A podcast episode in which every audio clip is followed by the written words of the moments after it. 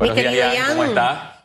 Mi querido Feliz Antonio, mi querida Susan Elizabeth, me encanta ese vestido. ¿eh? Gracias. Buenos días a nuestros No se lo queridos puedo prestar. Y fieles televidentes, radioescuchas, a las personas que nos siguen a través de las plataformas digitales y a nuestro majestuoso y maravilloso equipo de producción por permitirnos culminar una semana más con análisis, pasión y objetividad junto a ustedes que saben que es un completo placer como siempre.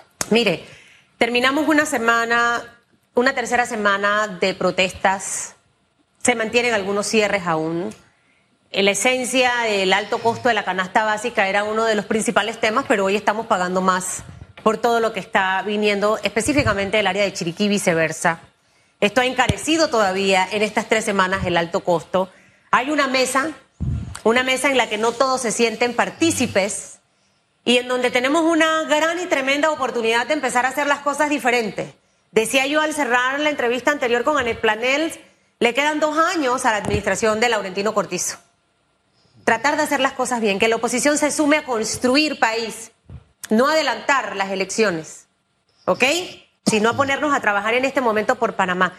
¿Cómo debe ser esa vía, Jan? Eres un joven millennial con una visión de vida totalmente distinta a la de muchos, pero que debe marcarnos quizás esa, esa guía. Y ojalá que nos escuchen, ¿no? Porque aquí la responsabilidad no solo es del Laurentino Cortizo. Es correcto. Entran los partidos de oposición, entra sociedad civil, entramos todos, los gremios y demás.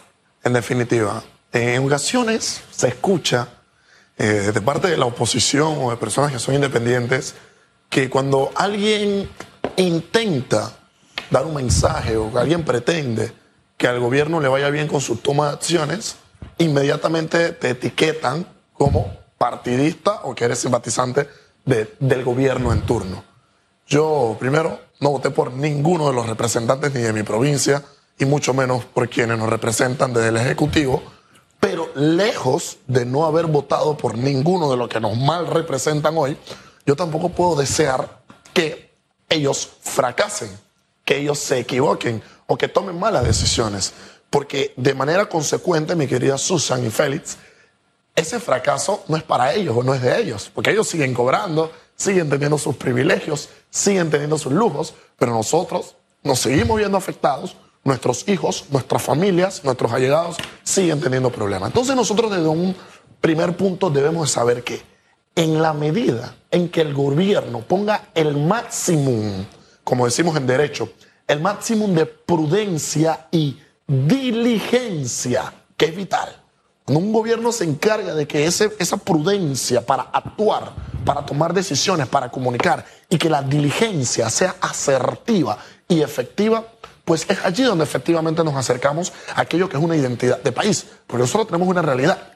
Si bien es cierto, se ajusta el precio del combustible, luego la gente sale peleando por el medicamento. Si se ajusta el precio de los medicamentos, pues vamos a salir a pelear por el agua. Si se ajusta el tema del agua, vamos a salir a pelear por el tema de las botellas. Hay un descontento social y a mí en, en ocasiones no me gusta tener la razón, mi querido Félix.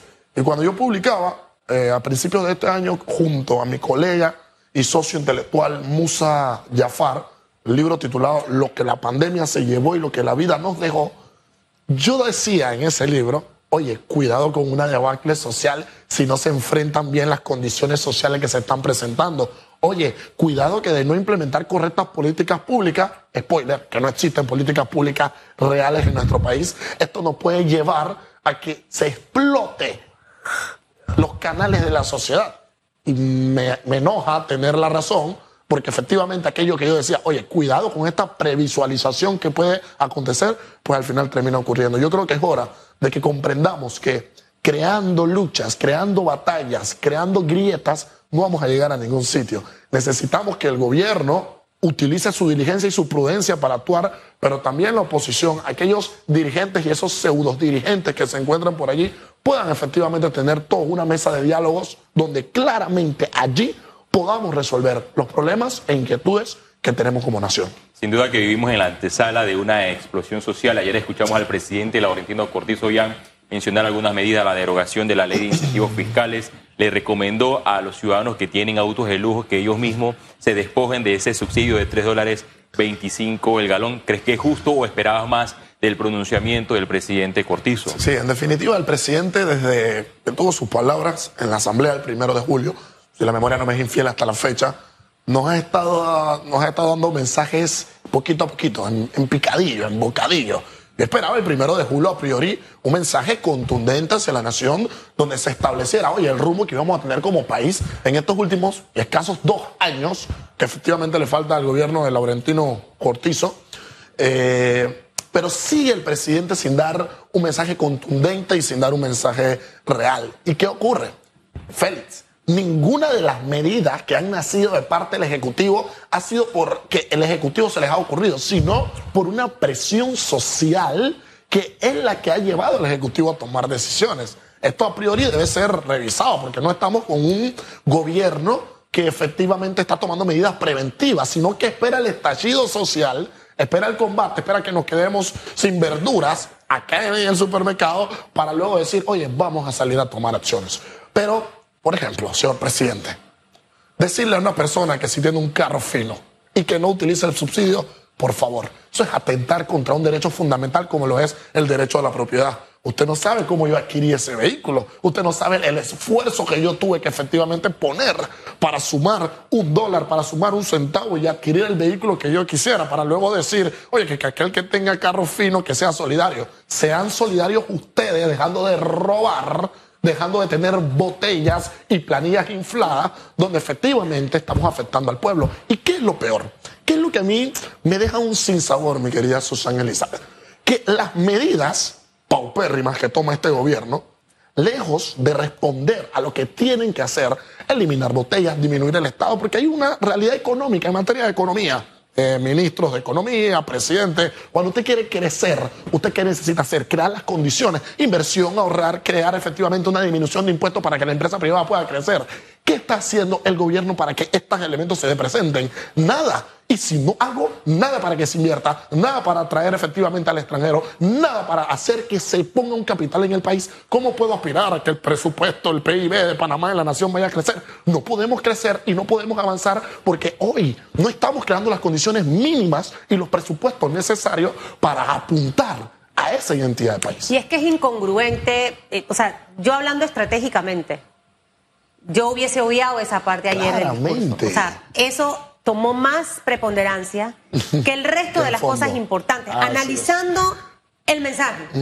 Para que vea a veces, no sé los asesores si le dijeron o no, o él hizo caso omiso a los consejos de los asesores, pero yo hubiese obviado eso. Total. Porque es incongruente, porque mientras no agarremos un presupuesto de la Asamblea y lo recortemos en una serie de renglones, Así es. no agarremos el presupuesto de dos ministerios que nos decía ayer Juan Diego Vázquez, que no sé cuáles son, voy a escribirle para que me lo diga, que manejan el mismo monto de la Asamblea y también recortemos lo que se tenga que recortar. ¿Cómo yo tengo la autoridad de poder decirle a la población que sea solidario con esto cuando no hemos visto por parte de la gestión gubernamental recortes importantes donde se debe recortar? Hay una gran oportunidad, Jan. Yo soy una, una mujer que me enfoco en salirme de darle vuelta al problema.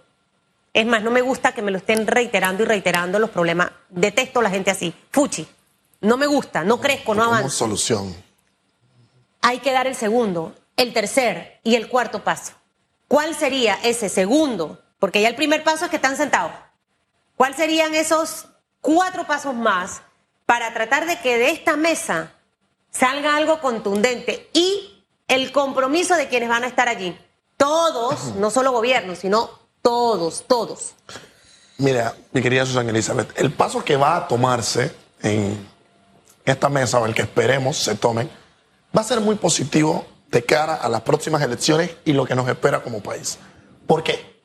Porque el próximo gobernante, dirigente, diputados, alcaldes y representantes que nosotros vayamos a tener van a tener que tener muy presente y van a tener que tener la chispa al día si pretenden llegar a un puesto público para robar o si pretenden llegar a un puesto público para hacerse de un interés personal. Y paso a explicarte por qué.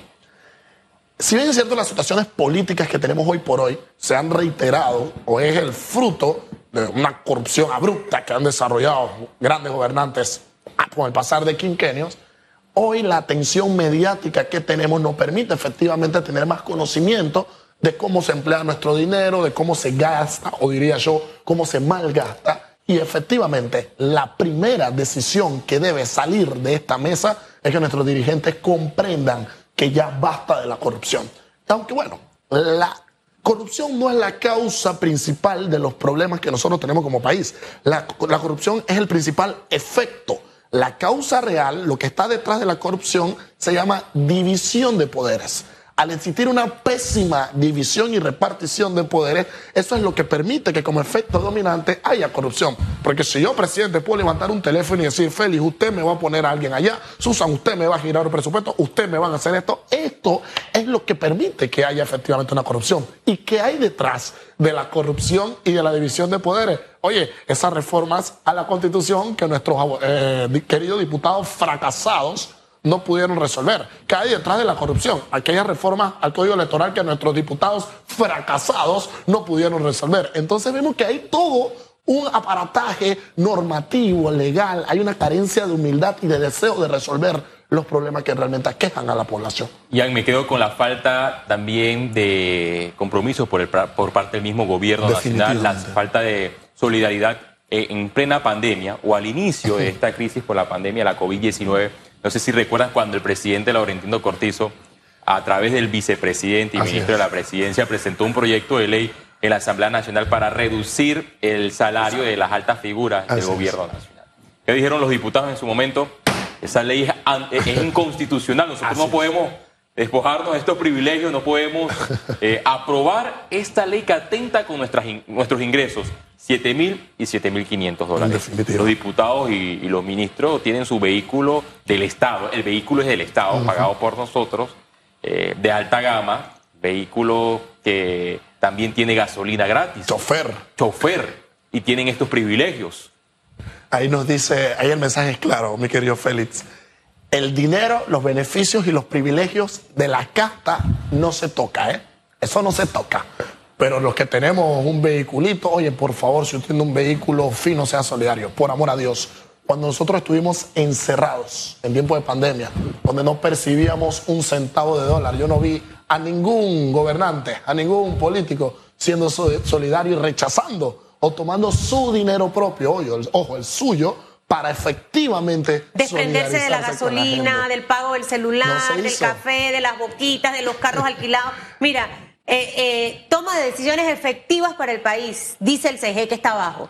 ¿Qué es ser efectivo? Dar respuestas oportunas en el momento que, que se deben dar. ¿Qué es ser efectivo en la toma de decisiones? Hablar cuando tengo que hablar. Así es. Sin temor de que me voy a tirar encima a los que están en las calles protestando, pero tener la valentía de hacerlo. A un poco de gente que ha emitido sus comentarios por las huelgas y protestas le han caído a palo. Así es. Yo con la mayoría estoy de acuerdo. Ahora, la cantidad de personas, ahora sí, ya están rechazando los cierres. Y al menos Susan Elizabeth Castillo, desde el primer día en esta mesa, dijo, no estoy de acuerdo con la manera en la que estamos protestando porque nos estamos afectando a nosotros, mismos, y es lo que hemos hecho. Definitivamente. Yo espero, mi querida Susan Elizabeth, voy a poner fecha de cumpleaños, tiraré una idea al aire a ver si efectivamente el gobierno lo puede tomar como una realidad, un evento posible a ocurrir. Yo espero que el mes de julio termine efectivamente el tema del diálogo, hayan algunas propuestas, haya algún camino, un sendero que permita que aquellos que están protestando de manera grave, afectando a terceros, eh, que aquellos que están impidiendo que, oye, el productor nacional pueda venir hacia nuestro país, que pueda venir a la ciudad capital y pueda efectivamente eh, beneficiarnos todos con un tema de alimentación. Espero que julio sea el mes para, como quien dice, poner el cascabel al gato. Y que agosto en adelante pueda ser el mes para que ese gato camine, ese cascabel haga ruido y que de producto de ese ruido todos nos veamos beneficiados, porque aquí hay que empezar a hablar de los temas de educación, los chicos tienen que regresar a la escuela, tenemos que hablar efectivamente del medicamento, tenemos que hablar de la caja del seguro social, que es un tema que está en frío. ¿Pero por qué está en frío? Porque nosotros necesitamos resolver la canasta básica, necesitamos resolver el tema de los combustibles, necesitamos que dejen Todo debe ir en paralelo, no podemos dejar nada para después. Hay que dejar la política, el 2024 va a llegar, tranquilos pero los problemas que tenemos hoy pueden dejar de lado la perspectiva e identidad y crecimiento que tenemos como país. Usted cuando dice cascabel es la cosita que suena, no la Es- es culebra. ¿no? correcto. Sí, sí, sí, porque no queremos aquí serpientes venenosas, No, no, porque ya no, hay demasiadas, ¿o yo? Muchísimas, muchísimas. Bueno, esperemos, eh, Jan, que exista ese humo blanco en la mesa de negociación durante este fin de semana y que surjan noticias eh, positivas para todos los panameños. Así es. Yo creo que sí no es momento de hacer politiquería barata, eh, provocar eh, protestas, financiar protestas, porque esas protestas, cuando se registran con bloqueos, afecta a las mismas personas que están protestando y también a los que viven alrededor Gracias. a sus padres, a sus hermanos, a sus hijos, a los comerciantes, a las personas que son propietarias de las abarroterías, a los dueños de los almacenes. Esperemos solución durante en las próximas horas y en este fin de semana, Susana. Es.